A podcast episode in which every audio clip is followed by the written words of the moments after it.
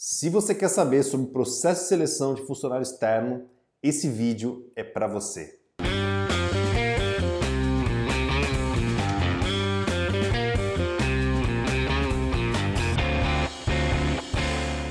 Ah, mas não esquece, tá? Se inscreve aqui no nosso canal, clica no sininho de notificações que você vai receber um vídeo em primeira mão toda vez que a gente publicar no nosso canal.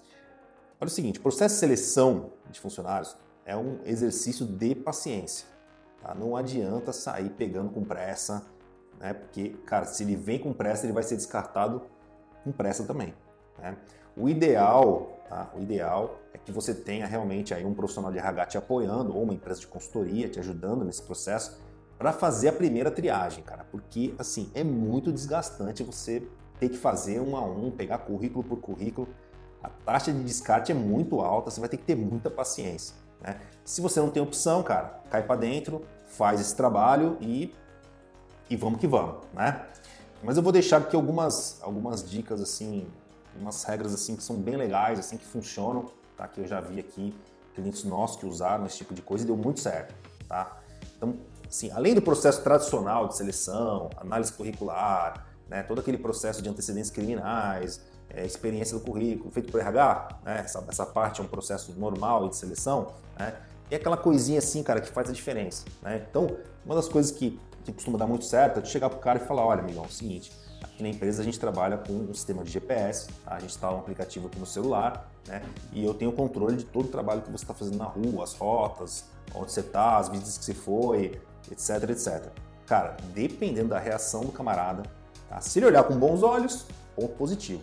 Se ele olhar com desconfiança, tipo, pô, mas aí você vai ficar monitorando, tá?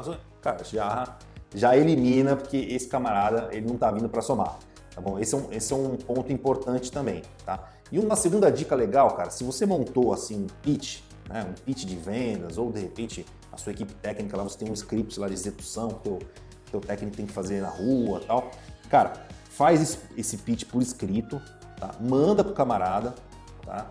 E aí depois você liga para ele depois de um tempo e pede para ele vender ou pede para ele explicar o que, que ele tem que fazer quando ele chega no cliente. Tá? Dependendo da atenção que ele deu para o assunto, cara, você já vai perceber na hora se esse cara está realmente ligado na vaga, se ele está realmente afim de entrar para dentro ou se ele está lá, né, no, no, naquele vai que cola, né, que realmente não deve ser nada interessante para você. Tá bom, pessoal? Então, minhas dicas assim nível 2, assim, para você realmente poder pegar um profissional já mais aguerrido, são essas, tá bom? Um grande abraço e até a próxima.